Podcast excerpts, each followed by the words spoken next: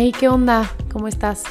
Yo soy Rocío Lozano y este es Latidos, un podcast en donde vivimos cuando somos.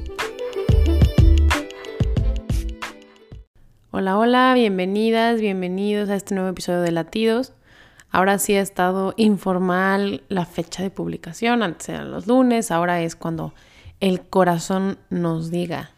Y, y, hoy quiero venir a platicarte algo que justo sí sale del corazón con muchos sentimientos encontrados, pero con, no sé, como con una buena esperanza de que te sirva de algo lo que quiero platicarte hoy. Eh, primero, decirte que desde niña mis papás me enseñaron a nunca irme a dormir estando enojada o sin haber pedido perdón o con algún problema con alguien, especialmente con mis hermanos, ¿no? O sea, con la gente que quiero y con la gente que estaba en la casa. Y esto con toda la intención también de educarme para el futuro, ¿no? O sea, cuando te cases o cuando vivas con la gente que vivas, ¿no? Si son gente cercana y gente que te importa, lo mejor que puedes hacer es estar en los mejores términos siempre, ¿no? Y claro que no era fácil. De niños todos tenemos ese orgullo que nos sale a la fuerza. Este, muchas veces eh, es un poco para no enfrentar la pena de ir a, perder, a pedir perdón o ir a resolver nuestros problemas.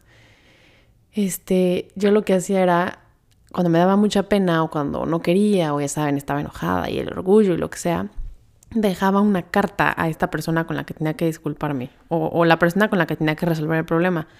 Normalmente era o mi mamá o mi papá o mis hermanos o mis hermanas más, mis hermanos no. Ellos eran muy fáciles de para resolver todo, pero, pero sí dejaba una carta y me hacía sentir mejor, pero claro, era chiquita y, y esto pues estuvo, en, fue parte de mi proceso para madurar, crecer y entender la razón de todo esto. Hoy la entiendo y con lágrimas en los ojos, no de tristeza, sino de tranquilidad, de paz, de ver que esto pues va haciendo efecto. Ahorita supongo que te has de, de imaginar por qué me enseñaron esto mis papás. Y fue porque nunca sabemos qué puede pasarnos o dónde estaremos al siguiente día o a la hora siguiente o en cualquier momento de nuestra vida. Todo puede cambiar de un segundo a otro. Quedar arrepentido sería la peor tortura. Eh, hace unos días, eh, muchos pueden saber, muchos no, mi papá tuvo un accidente. Y como paréntesis, obvio agradecer que hubo apoyo de incontable número de personas. Pocas veces nos damos cuenta de cuánta gente te quiere y te aprecia. Y solo hasta que llega un momento difícil te das cuenta de todo el grupo de gente que, que está ahí para ayudarte.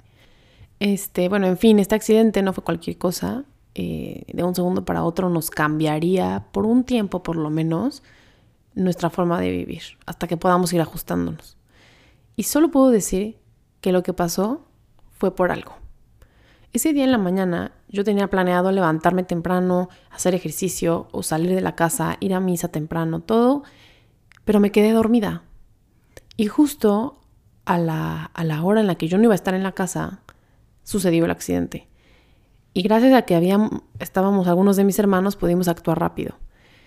Y me pongo a pensar, si me hubiera levantado como planeado, si me hubiera levantado temprano, no hubiera estado ahí tal vez para ayudar. O tal vez si me hubiera levantado temprano, hubiera estado con mi papá en el momento en el que sucedió el accidente y pude haber salido también yo lastimada. Tantas cosas hubieran pasado si lo que pasó hubiera sido diferente. Entiendo que ver el tiempo de esta forma es muy confuso y son preguntas que podrían consumirnos las ideas mientras la pensamos. Pero a mí solo me dejan un mensaje, que es el de todo pasa por algo.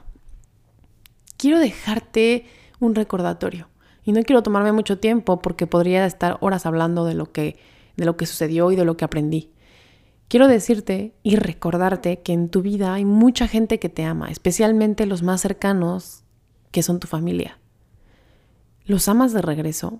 ¿Sabes perdonarlos? ¿Sabes pedirles perdón? ¿Les tienes algún rencor o resentimiento? ¿Los buscas? ¿Los cuidas? ¿Les llamas? Hoy tu vida se ve de una forma, pero mañana no sabes. Cada segundo que pasamos con nuestros seres queridos es un regalo y no estamos para desaprovecharlo. Hace tiempo llegó la pandemia, a movernos el piso a todos, a cambiar nuestros planes y a forzarnos a despedirnos de muchos. Llegó a enseñarnos a valorar, a ordenar, a cuidar, a mejorar. Muchos tristemente seguimos igual, sin cambios. Pero no seas de esos a los que la pandemia solo les llegó como un suceso más, sino aprende de lo que viviste. No esperes a que pase algo grave en tu vida para acercarte a los que amas. No esperes hasta el último momento para darte cuenta de quiénes están a tu alrededor y de lo importante que son en tu vida. Como último mensaje, siempre he sido muy fan de las familias grandes, a diferencia de muchos que hoy en día no están tan de acuerdo. Y quiero decirte que no hay mejor regalo que los hermanos. Hoy, después de lo sucedido, me doy cuenta que no hay mejor regalo que eso. Mi papá hoy tiene una red de hermanos y hermanas que lo acompañan, estén cerca o estén lejos. Hoy mi mamá tiene una red de hijos e hijas que lo acompañan. Hoy yo tengo a mis hermanos y a mis hermanas que también me fortalecen. Si alguien se preguntaba lo pesado que es tener una familia grande, mi respuesta es más bien que es un alivio. Y es ahí de donde sacamos las fuerzas.